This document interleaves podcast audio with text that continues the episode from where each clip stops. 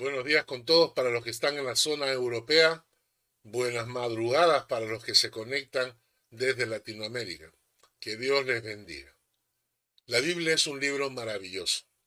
Durante años he tenido el privilegio de estudiarla, de leerla, y no me cansa. Cada vez que agarro un texto bíblico, puedo desmenuzarlo, estudiar profundamente el mensaje que tiene para nosotros. La palabra de Dios, la Biblia, es el mensaje de Dios para los hombres. Y para que el mensaje de Dios realmente llegara al corazón de los hombres, ésta tenía que ser inspirada por Dios. Vamos a leer un texto bíblico. Acompáñenme a la segunda carta de Pedro, en el capítulo 1, en los versículos 19 al 21. Dice, segunda de Pedro 1, 19 al 21. Tenemos también la palabra profética más segura, a la cual hacéis bien en estar atentos como a una antorcha que alumbra en lugar oscuro, hasta que el día esclarezca y el lucero de la mañana salga en vuestros corazones. Entendiendo primero esto, que ninguna profecía de la Escritura es de interpretación privada, porque nunca la profecía fue traída por voluntad de humana, sino que los santos hombres de Dios hablaron siendo inspirados por el Espíritu Santo. Este pasaje nos dice varias cosas. Primero, le llaman a la palabra de Dios, le ponen un sobrenombre, le llaman la palabra profética más segura, dice la palabra profética, la única palabra profética en la que debemos creer. No debemos creer en la palabra de ningún hombre, ningún ser humano. La única palabra profética en la que debemos creer es la que está escrita en la palabra de Dios. El autor Pedro nos dice, a la cual hacéis bien en estar atentos, como una antorcha que alumbra en un lugar oscuro. Qué preciosa ilustración. Como una antorcha que está alumbrando en un lugar oscuro, así es la palabra de Dios para nuestros corazones. Es la luz que nos hace entender y comprender muchas veces camino de tinieblas en lo cual nos encontramos y la palabra de Dios nos alumbra. Pero dice también hasta cuándo, hasta que el día esclarezca y el lucero de la mañana salga en vuestros corazones. Una forma preciosa, poética de referirse a cuando Jesucristo venga por segunda vez. Pero en el versículo 20 dice lo siguiente. Ninguna profecía de la Escritura es de interpretación privada. Nadie puede acercarse a la Biblia e interpretar la Biblia como se le antoja. Ninguna profecía es de interpretación privada. Y el versículo 21 nos dice, porque nunca la profecía fue traída por voluntad humana sino que los santos hombres de Dios hablaron siendo inspirados por el Espíritu Santo. Qué precioso. ¿Qué significa inspirados? La palabra inspirar tiene dos diferentes connotaciones. La primera tiene que ver con exhalar algo, soplar. Es como que Dios sopló la inspiración sobre los autores. Pero el concepto que más me gusta de la palabra inspiración significa moverse o hacer algo mientras que uno está siendo sostenido, apoyado, impulsado o conducido por otro. Es decir, si alguien te está cargando, si alguien te está sosteniendo, si alguien te está impulsando y, te están agarrando y tú estás haciendo algo, estás pintando, estás escribiendo. Ese concepto es precioso. La palabra inspiración significa entonces que los santos hombres de Dios, como se les llama en este texto, los santos hombres de Dios escribieron mientras Dios los sostenía, mientras Dios los apoyaba, mientras Dios les guiaba los pensamientos, las manos, para que pudieran escribir palabra eterna para nosotros. Así que la palabra inspiración significa que mientras los hombres estaban escribiendo, Dios estaba cargándolos, Dios estaba conduciéndolos, Dios estaba acompañándolos, Dios estaba guiándolos. Y a eso se refiere cuando dicen que la palabra de Dios es inspirada por Dios. Hay otro texto que quiero que leamos juntos, está en Segunda de Timoteo capítulo 3, versículos 16 al 17. Toda la escritura es inspirada por Dios y es útil para enseñar, para redarguir, para corregir y para instruir en justicia, a fin de que el hombre de Dios sea perfecto, enteramente preparado para toda buena obra.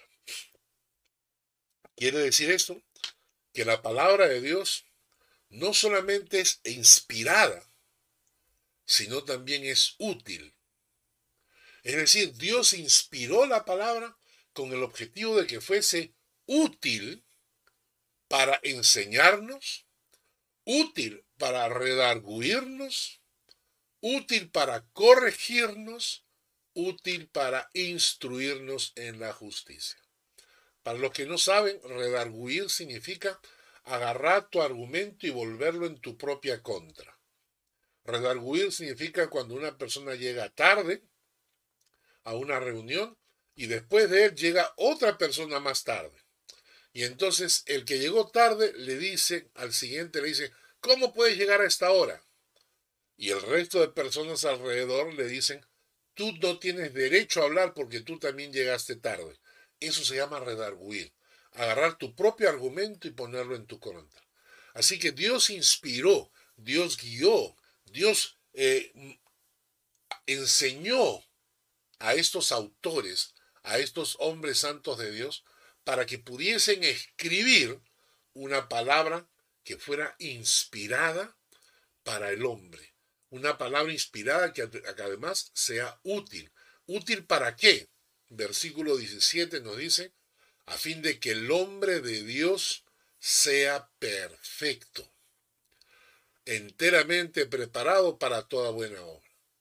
Es decir, la palabra de Dios es útil porque lo que quiere Dios es que nosotros seamos perfectos. Ese es el objetivo de la palabra, a fin de que el hombre de Dios sea perfecto. Este es el plan de Dios para nosotros. El plan de Dios para los creyentes no es personas que se autodisculpan a sí mismos. No son, no son personas que se excusan diciendo, bueno, soy humano, tengo errores, pues así soy yo, este es mi carácter. Ya estoy viejo, ya nadie me va a cambiar. No, no, no. Porque la palabra de Dios está para eso. Y por eso la palabra de Dios es inspirada. Porque es útil la palabra de Dios, porque el objetivo de Dios para tu vida y para la mía es que seamos perfectos. Dios no quiere que nos acostumbremos y que disculpemos nuestra imperfección. Dios quiere perfeccionarnos y el instrumento que utiliza es su palabra. Y la segunda cosa, no solamente quiere que seas perfecto, sino que estés enteramente preparado, capacitado, entrenado para toda buena obra, para que puedas servir más y más al Señor.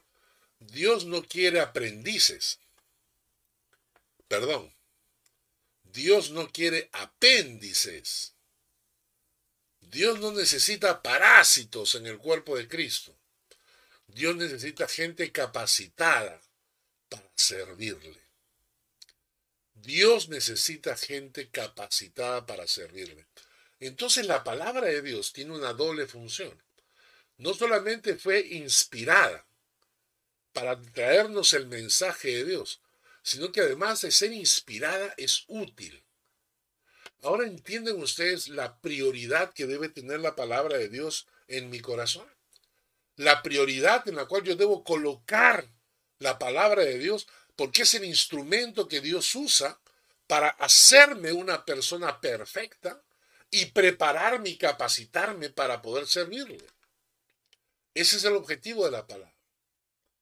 Pero si hay algo que me impresiona de la palabra de Dios, es que aún siendo inspirada por Dios, el mismo Dios permite que sus autores, sus escritores, puedan expresar su humanidad.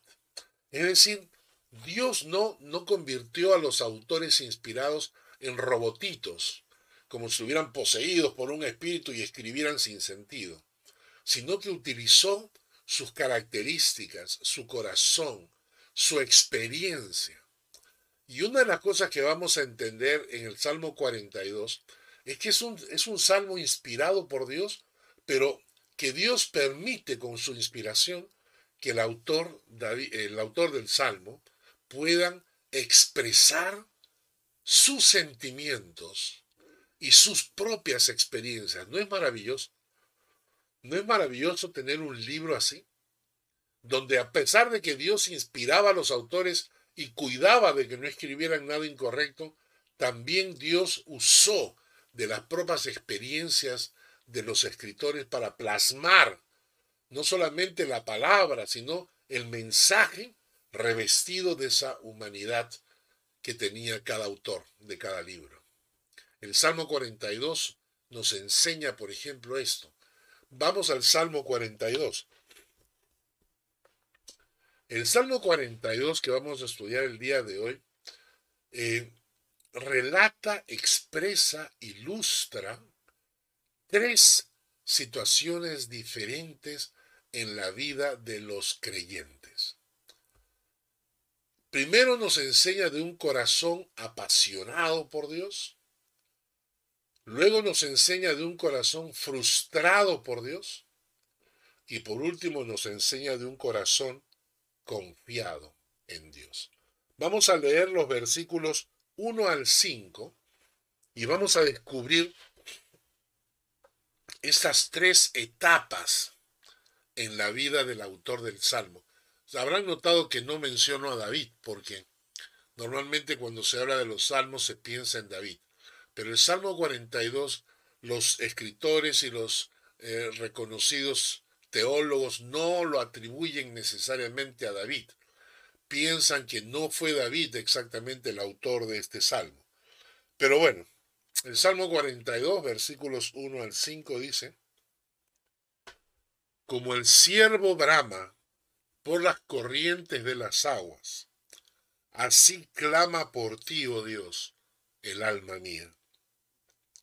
Mi alma tiene sed de Dios, del Dios vivo. ¿Cuándo vendré y me presentaré delante de Dios? Estos primeros dos versículos nos hablan de un corazón apasionado por Dios. Versículos 3 y 4 nos dicen, fueron mis lágrimas mi pan de día y de noche, mientras me dicen todos los días, ¿dónde está tu Dios? Me acuerdo de estas cosas y derramo mi alma dentro de mí, de cómo yo fui con la multitud y la conduje hasta la casa de Dios entre voces de alegría y de alabanza del pueblo en fiesta. Pero miren qué dice ahí, fueron mis, mis lágrimas, mi pan de día y de noche. En esta segunda parte, el escritor del Salmo nos expresa un corazón frustrado por Dios, con Dios. Es decir, el punto uno, un corazón apasionado por Dios, y ahora vemos un corazón frustrado con Dios. Y tercero, el versículo 5, un corazón confiado en Dios. ¿Por qué te abates, oh alma mía, y te turbas dentro de mí? Espera en Dios, porque aún he de alabarle, salvación mía y Dios mío. Vamos a estudiar el Salmo 42 con estas tres afirmaciones, con estas tres situaciones descritas por el autor. La primera nos menciona un corazón apasionado por Dios. El Salmo 42, versículo 1 y 2, dice, como el siervo brama por las corrientes de las aguas, así clama por ti, oh Dios, el alma mía. Mi alma tiene sed de Dios, del Dios vivo. ¿Cuándo vendré y me presentaré delante de Dios? Creo que no hay ninguna expresión más preciosa en, la, escritura que describa mi relación personal con Dios como cuando alguien dice, mi alma tiene sed de Dios. Mi alma tiene sed de Dios. Cuando yo era joven, recuerdo que la familia en algún momento decidieron ir a una playa y llevar a todos los sobrinos. Así que todos los tíos se reunieron. Nosotros en ese tiempo éramos jovencitos y nos, acomodamos en las camionetas, en los autos y partimos para pasar un día de playa con toda la familia. Y fue una playa bastante escondida. La costa del Perú, ustedes saben que es extensa. La costa del Perú se tiene más o menos unos dos mil y tantos kilómetros de largo. Así que ustedes encuentran playas por todas partes. Y uno de nuestros tíos guió a toda la familia a una playa metida entre los cerros, es decir, una playa completamente escondida, una playa desconocida para el público en general. Tenías que conocer muy bien el caminito para poder llegar a esa playa. Cuando llegamos, oh sorpresa, nos dimos cuenta que nos habíamos olvidado el agua. No teníamos agua. Bueno, no importa, dijimos. Empezamos a jugar en la playa, los chicos jugábamos. De repente llegó la hora del almuerzo, comer, pero no había una gota de agua, no teníamos nada para tomar. Cuando eran las 4 a las 5 de la tarde teníamos la boca seca.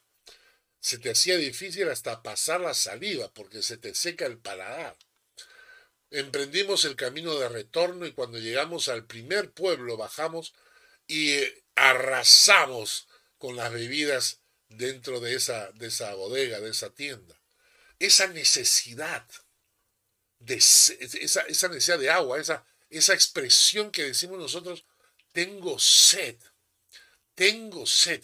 Y el autor dice, él tiene sed de Dios, sed de Dios. No dice que tiene sed de un milagro, no dice que tiene sed de prosperidad material, provisión divina, no dice que está, está esperando y tiene sed de que Dios lo, lo sane de alguna enfermedad. Lo que él dice es, Señor, yo tengo sed de ti. No de tus milagros, sino sed de ti.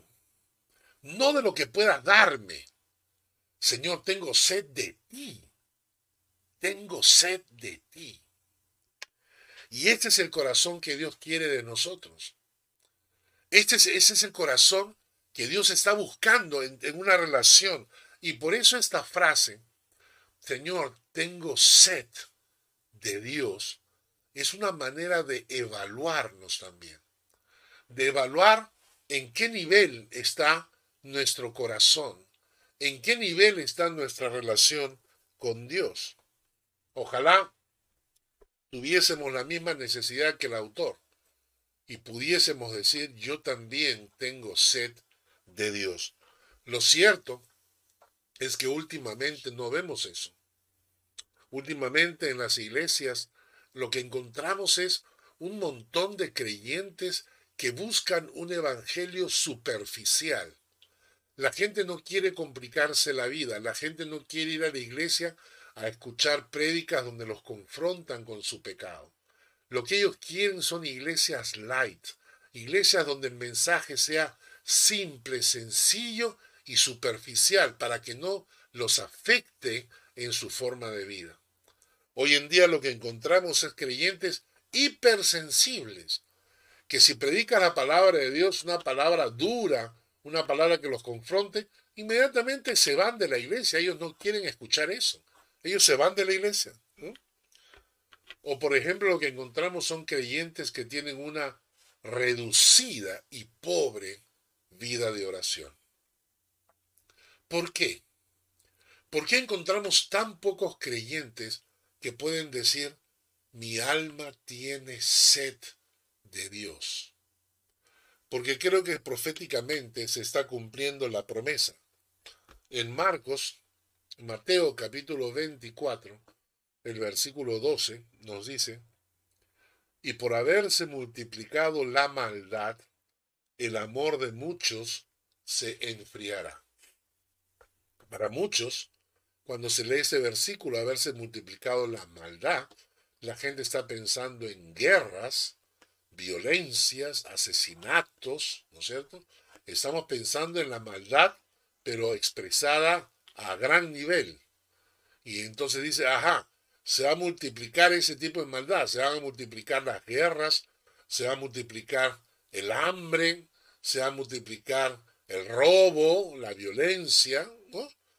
Y, pero el, el texto es interesante porque cuando acá la palabra dice maldad, en Mateo 24, la palabra maldad es anomia, anomia o anomía, como quieras llamarle, que literalmente significa anarquía. La palabra que aparece aquí como maldad literalmente significa anarquía, entendida como el estado o la situación o la actitud de comportarse abiertamente en desafío a la ley de Dios. Ese es lo, que está diciendo este texto, que se va a multiplicar una actitud de maldad al interior de los, de los grupos cristianos, que, que es una rebeldía, es una rebeldía ante la ley de Dios. Escuchan la ley de Dios, conocen la ley de Dios, pero hay anarquía en su corazón, hay una rebelión, un abierto desafío para desobedecer la palabra de Dios. Por eso, cuando hablamos de, de la maldad multiplicándose, todos conocemos las leyes de Dios, conocemos los mandatos de Dios, conocemos la palabra de Dios. Y sin embargo, muchos creyentes siguen teniendo una actitud de desafiar y desobedecer la, ley de Dios conociéndola, conociéndola. Por eso en este pasaje, cuando se dice multiplicando la maldad, no necesariamente estamos hablando de robos o matar o asesinar, sino estamos hablando de actitudes mucho más sutiles, mucho más solapadas, Estamos hablando de, por ejemplo, codicia. No hay manera de medir la codicia de un hombre. Materialismo, amor a lo material. Malos pensamientos. Complacencia con el pecado, condescendencia con el pecado. Dureza de corazón para los hermanos en necesidad. Inmoralidad escondida. Infidelidad con Dios y con su iglesia, este tipo de actitudes son las que van incluidas dentro del término maldad, en el sentido de anarquía, en el sentido de rebelarme abiertamente a los mandatos de Dios. Y eso se ha metido en la iglesia.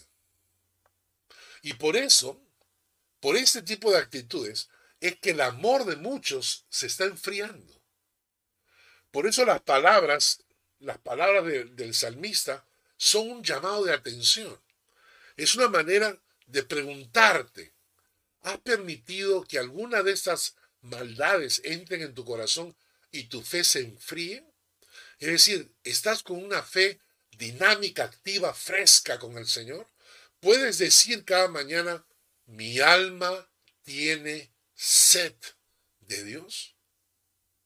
Porque si no es así, significa que de alguna manera estás permitiendo que hayan cosas en tu vida que estén enfriando tu fe, que estén enfriando tu amor por el Señor. Así que yo te, yo te animo, anda, busca al Señor y dile, Padre, reaviva el fuego en mí. Oh Padre, perdóname por haber permitido tal o cual cosa que ha estado enfriando mi amor por ti. Pero yo quiero volver, así como el salmista, quiero volver a esa situación cuando yo puedo decir, mi alma tiene sed de Dios. Hagámoslo. El segundo punto es un corazón frustrado. Entonces, el primero, lo que el salmista nos habla de un corazón que tiene sed de Dios, un corazón apasionado. Pero también nos cuenta otra faceta de su vida, cuando su corazón estaba frustrado. Los versículos 3 al 4 nos dice, fueron mis lágrimas mi pan de día y de noche, mientras me dicen todos los días, ¿dónde está tu Dios? Me acuerdo de estas cosas y derramo mi alma dentro de mí, de cómo yo fui con la multitud y la conduje hasta la casa de Dios entre voces de alegría y de alabanza del pueblo en fiesta. ¿Alguna vez has pasado por aquella época donde todo te va mal? Y tú oras y oras y nada ocurre. Pero no te desesperas, no, sino que reaccionas y dices, Señor, yo sé qué pasará. Señor, yo sé que tú vas a obrar. Señor, yo confío en ti. Y esperas, y esperas, y esperas, y Dios guarda silencio. Pero tú dices, no importa, yo sé que el Señor me va a contestar. Y sigues esperando. Y el Señor sigue guardando silencio. Y tu fe se va agotando. Y comienzas a cansarte. Y comienzas a cuestionarte. Y comienzas a, clamar a Dios. Y como el salmista dice, comienzas a llorar. El salmista dice, versículo 3, fueron mis lágrimas mi pan de día y de noche. Mientras me dicen todos los días, ¿dónde está tu Dios? Fueron mis, mis lágrimas mi pan de día y de noche. Y aparte de esas lágrimas que empiezas a, a clamar a Dios porque Dios no te contesta, porque te sientes como que Dios no te escucha, a esto le añades el comentario de algunos que te rodean, que te preguntan y te dicen, ¿dónde está tu Dios? Pero si tú dices que hay un Dios real, ¿verdad? ¿Acaso tú no me has hablado de un Dios poderoso? ¿Dónde está tu Dios? ¿Por qué Dios no sobra? El mismo salmista dice, ¿no? Fueron mis lágrimas de pan, mi pan de día, de noche, mientras me dicen todos los días, ¿dónde está tu Dios? Y no solamente eso, sino que llega un momento en que te comienzas a a, frustrar porque en medio de la, de la crisis le dices, Señor, pero ¿acaso yo no te he servido? ¿Acaso todos estos años, Señor, no he tratado de serte fiel? El salmista lo pone en estas palabras en el versículo 4. Me acuerdo de estas cosas y derramo mi alma dentro de mí de cómo yo fui con la multitud y la conduje hasta la casa de Dios, entre voces de alegría y de alabanza del pueblo en fiesta. Ojalá que ninguno de ustedes haya pasado por esto, pero sé que hay algunos que lo han pasado y yo he sido uno de ellos. Yo he pasado épocas en mi vida donde le preguntaba a Dios, Señor, ¿por qué? Señor, ¿por qué todo está andando mal? Señor, ¿por qué no me respondes? Señor, estoy tratando de escuchar tu voz y no la escucho. He pasado épocas en mi vida en que yo, en lugar de orar, lo único que hacía era agachar mi cabeza y caían lágrimas de mis ojos y yo le preguntaba a Dios, ¿por qué? ¿Por qué? Y a veces en medio de mi oración le decía, igual que el salmista, le decía, Señor, yo te he servido desde mi juventud. Yo te he servido, he ayudado a personas a conocerte, he ayudado a personas a crecer. ¿Por qué me está pasando esto? ¿Por qué guardas silencio? Y estas palabras del Salmo 42 me hacen recordar una época de frustración, una época cuando realmente discutía con Dios. Llegó un momento en que yo le dije a Dios, Señor, se me está acabando la fe, ya no tengo más fe. El mismo salmista en el Salmo 42, el versículo 9 dice, Diré a Dios, roca mía, ¿por qué te has olvidado de mí? ¿Por qué andaré yo enlutado por la opresión de mis enemigos? Y el versículo siguiente dice, como quien hiere mis huesos, mis enemigos me afrentan, diciéndome cada día, ¿dónde está tu Dios? Quiero decirte algo. Y esto no es para aquellos que han tenido una, vida cristiana, digamos, feliz y contenta. Estoy hablando ahora a aquellos que han pasado por épocas de frustración.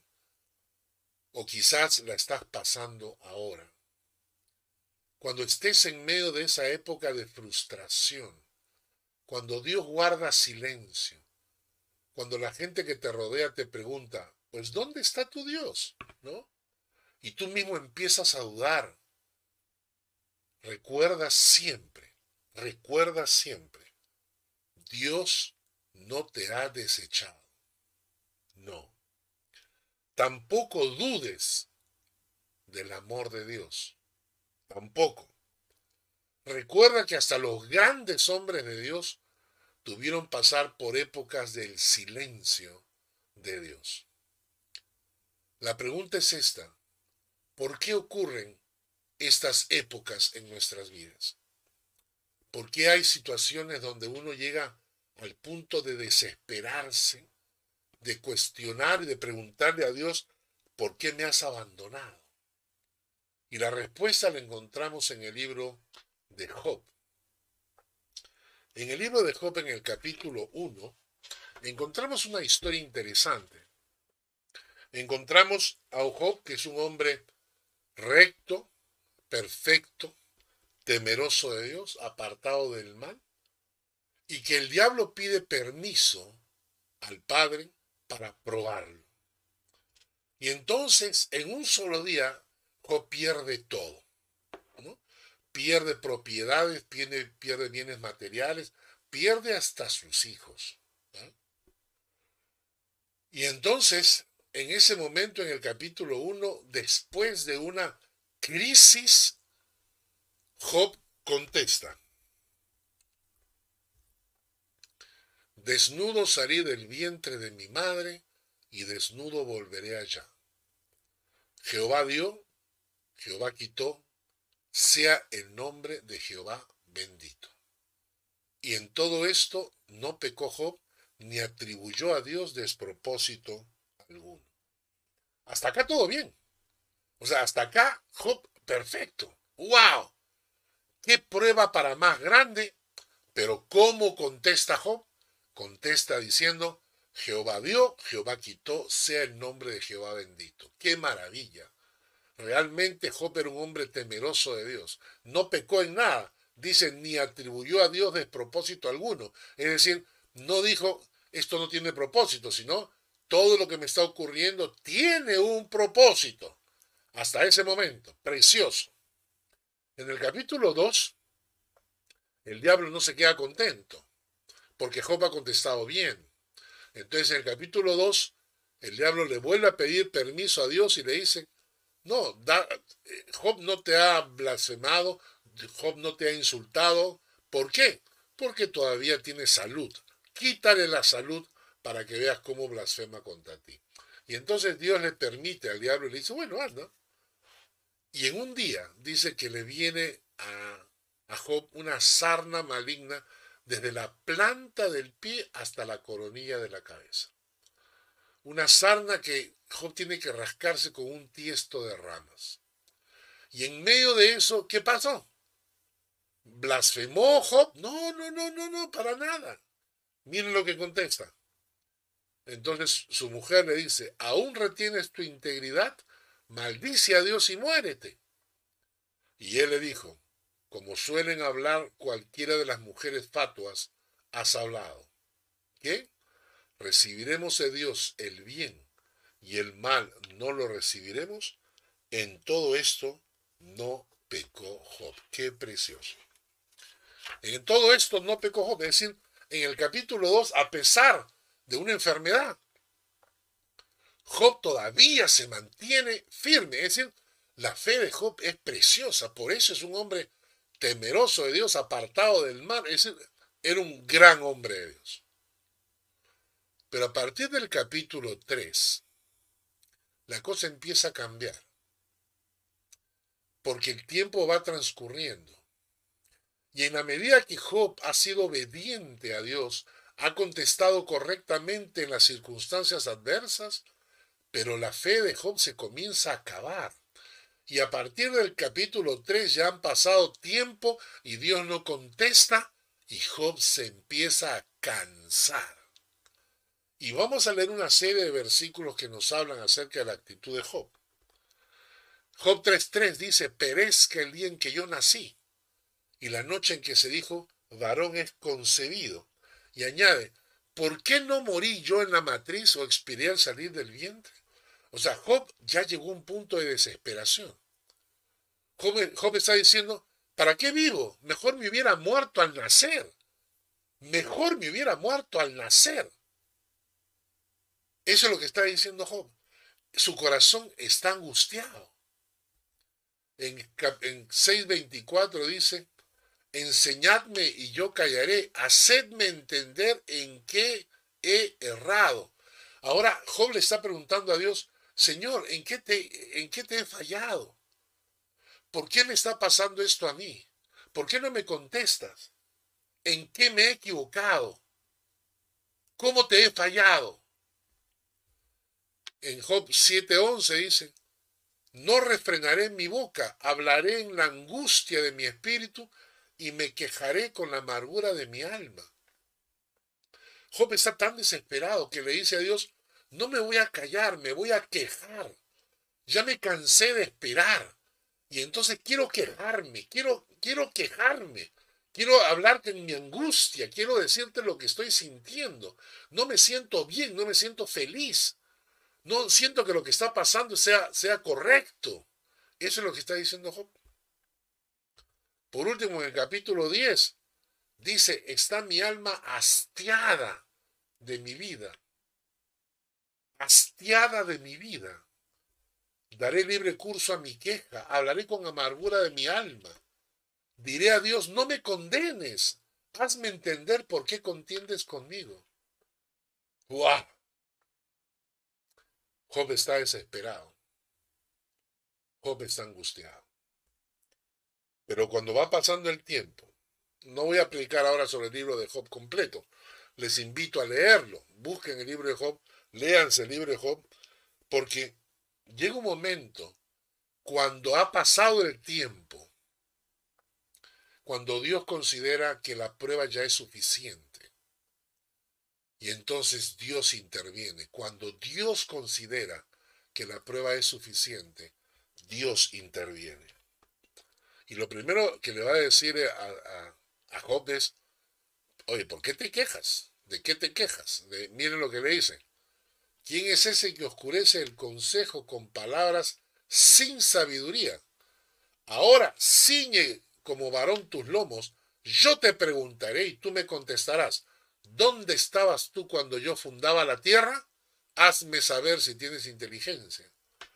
O sea, cuando, cuando Dios Dios ha estado escuchando las quejas. Dios ha estado viendo cómo Job renegaba. Dios ha visto cómo Job maldecía el día de su nacimiento.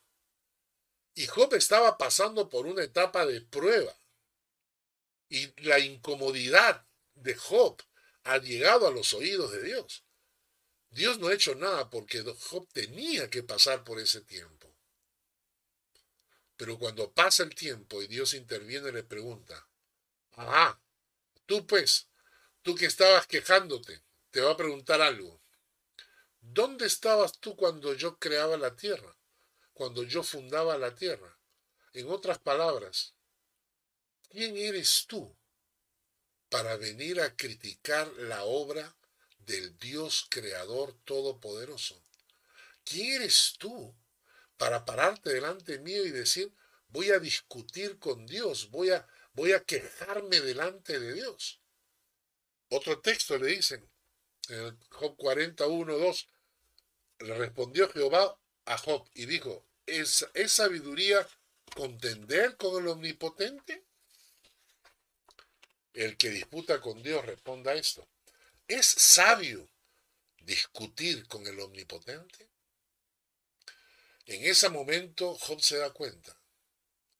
Job se da cuenta de que no había podido soportar la prueba, que se había quejado demasiado, y entonces le dice a Dios, yo conozco que todo lo puedes y que no hay pensamiento que se esconda de ti. ¿Quién es el que oscurece el consejo sin entendimiento? Era el mismo Job. Por tanto, dice, yo hablaba lo que no entendía, cosas demasiado maravillosas para mí que yo no comprendía. Oye, te ruego y hablaré. Te preguntaré y tú me enseñarás. De oídas te había oído, mas ahora mis ojos te ven. Por tanto me aborrezco y me arrepiento en polvo y ceniza. Y esto es lo que, lo que termina siendo Job, quebrantado, pidiéndole perdón a Dios por su insolencia. Y entonces Dios contesta, y quitó Jehová la aflicción de Job cuando él hubo orado por sus amigos y aumentó al doble todas las cosas que habían sido de Job. Y bendijo Jehová al postrer estado de Job más que el primero, porque tuvo catorce mil ovejas, seis mil camellos, mil yuntas de bueyes, mil asnas, tuvo siete hijos, tres hijas. Es decir, cuando pasó la prueba, entonces Dios le multiplicó la bendición. Ahora entiendes por qué a veces pasamos por épocas de silencio. Porque Dios necesita que todos, incluyéndote a ti y a mí, votemos de nuestro carácter aún esas cochinadas que tenemos escondidas. Y entonces a veces tenemos que pasar por épocas de silencio de Dios. Pero recuerda, Dios no te ha desechado, Dios no te ha dejado de amar. Aún los mejores hombres de Dios pasaron por eso. Y recuerda a Job. Recuerda que la paciencia de Job se acabó, pero que al final Dios interviene para hacerle ver que Dios seguía siendo el Rey Todopoderoso. Y Job se arrepiente, busca al Señor y la tormenta pasa. Hasta ahora hemos visto dos situaciones interesantes, basadas todas en el Salmo 42. La primera, cuando, nuestra, cuando estamos en época de de conocer a Dios, de clamar a Dios, y nuestro corazón puede levantarse y decir, Señor, mi alma tiene sed de ti. Un corazón apasionado por Dios. Pero a veces nos toca pasar por épocas del silencio de Dios. Cuando un corazón se siente frustrado. No, no te desanimes. Mantente firme. Mantente firme. Ya pasará. Y en tercer lugar, un corazón que espera en Dios. Salmo 42, versículo 5. ¿Por qué te abates, oh alma mía, y te turbas dentro de mí? Espera en Dios, porque aún he de alabarle. Salvación mía, Dios mío. Este versículo, si ustedes notan bien en el Salmo 42, se repite. En el versículo 11 se repite exactamente la misma frase. ¿Por qué te abates, oh alma mía, y te turbas dentro de mí?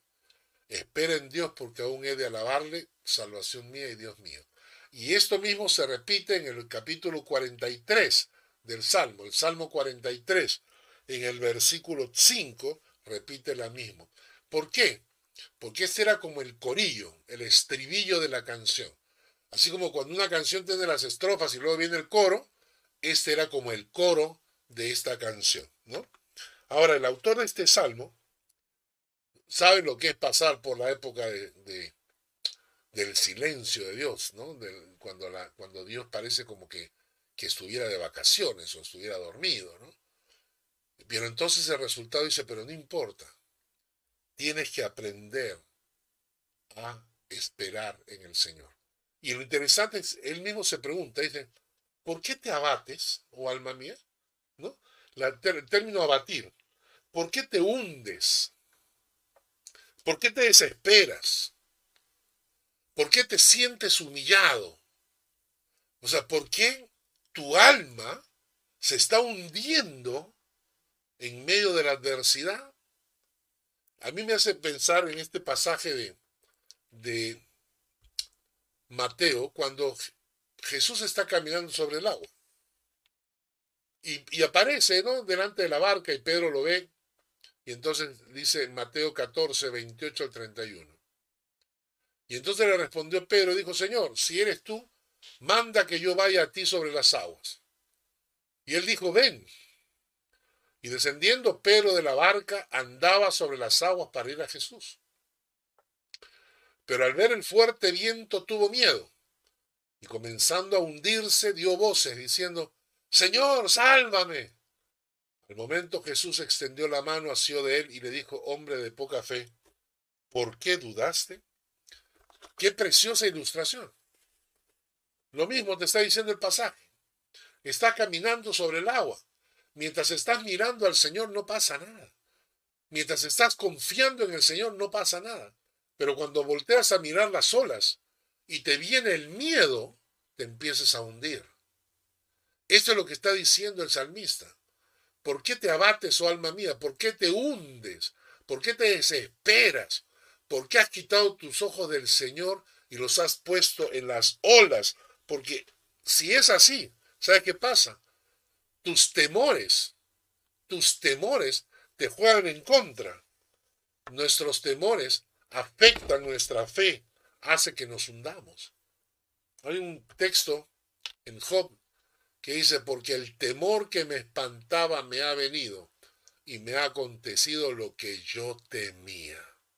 No he tenido paz, no me aseguré ni estuve reposado, no obstante me vino turbación. Claro, cuando tu corazón pierde, pierde la confianza en el Señor, se llena de miedos y los miedos te hunden.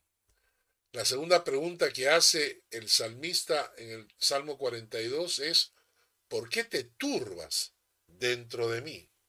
Y el término turbar significa estar angustiado, afligido, ansioso. Pero ¿cómo hago? ¿Cómo hago para vencer estos miedos, estas, esta turbación del alma? cómo, ¿Cómo hago para salir de este abatimiento que siento? Y la respuesta la da el salmista cuando dice, espera en Dios, porque aún he de alabarle, salvación mía y Dios mío. Espera en Dios. La semana pasada, o hace dos semanas, estuvimos predicando sobre el Salmo 40, los primeros versículos nos decía así, pacientemente esperé a Jehová y se inclinó a mí y oyó mi clamor. Y me hizo sacar del pozo de la desesperación del lodo cenagoso, y puso mis pies sobre peña, y enderezó mis pasos, y puso luego en mi boca cántico nuevo, alabanza a nuestro Dios. Verán esto muchos y temerán y confiarán en Jehová. Y cuando estudiamos el Salmo 40, dijimos que Dios nos sacaba del pozo de la desesperación. Dijimos que Dios nos sacaba los pies de ese lodo cenagoso, de ese tipo de arena movediza. Que teníamos que aprender a qué? Pacientemente esperar a Jehová y clamar a Jehová. Cuando hablamos de esto, leímos un texto en el Salmo 32.10. Muchos dolores habrá para el impío, mas al que espera en Jehová le rodea la misericordia. ¿Y qué dijimos por qué era importante esperar en Jehová? ¿Por qué hace una diferencia tremenda esperar en Jehová? Porque, en primer lugar, cuando tú esperas a Jehová significa que estás diciendo, que debemos aceptar que la voluntad de Dios es buena, es agradable y es perfecta, aunque sea distinta a mi voluntad. ¿No? Entonces, ¿cuándo puedo yo esperar en Jehová? Cuando mi corazón dice, bueno, en primer lugar, la voluntad de Dios es buena, es agradable y es perfecta. Más que mi propia voluntad. En segundo lugar, decimos, debemos aceptar que todo tiene su tiempo. Que Dios obra en sus tiempos y no en los nuestros. En sus tiempos, no en los nuestros. Entonces decimos, sí, Señor, entiendo. Primero, tu voluntad es buena, agradable y perfecta. Y segundo, tú obras en tus tiempos, que tus tiempos son los correctos, no mis tiempos. Y en tercer lugar, entender que, quién es Dios. Que Dios es digno de toda nuestra confianza. Que Dios es grande. Que Dios es poderoso. Que dijimos, utilizamos un texto de Isaías que dice así, no has sabido, no has oído que el Dios eterno es Jehová, el cual creó los confines de la tierra. Dios no desfallece, Dios no se fatiga con cansancio. El entendimiento de Dios no hay quien lo alcance. Dios da esfuerzo al cansado. Dios multiplica las fuerzas al que no tiene ninguna. Dígame si un Dios así no merece toda nuestra confianza. Claro que sí. Cuando tú entiendes en quién Dios has creído, cuando tú entiendes en quién, en qué Dios has puesto tu confianza, entonces tú dices, Dios, pero si tú eres el Todopoderoso, pero si tú eres el creador del universo, ¿cómo no voy a creer en ti?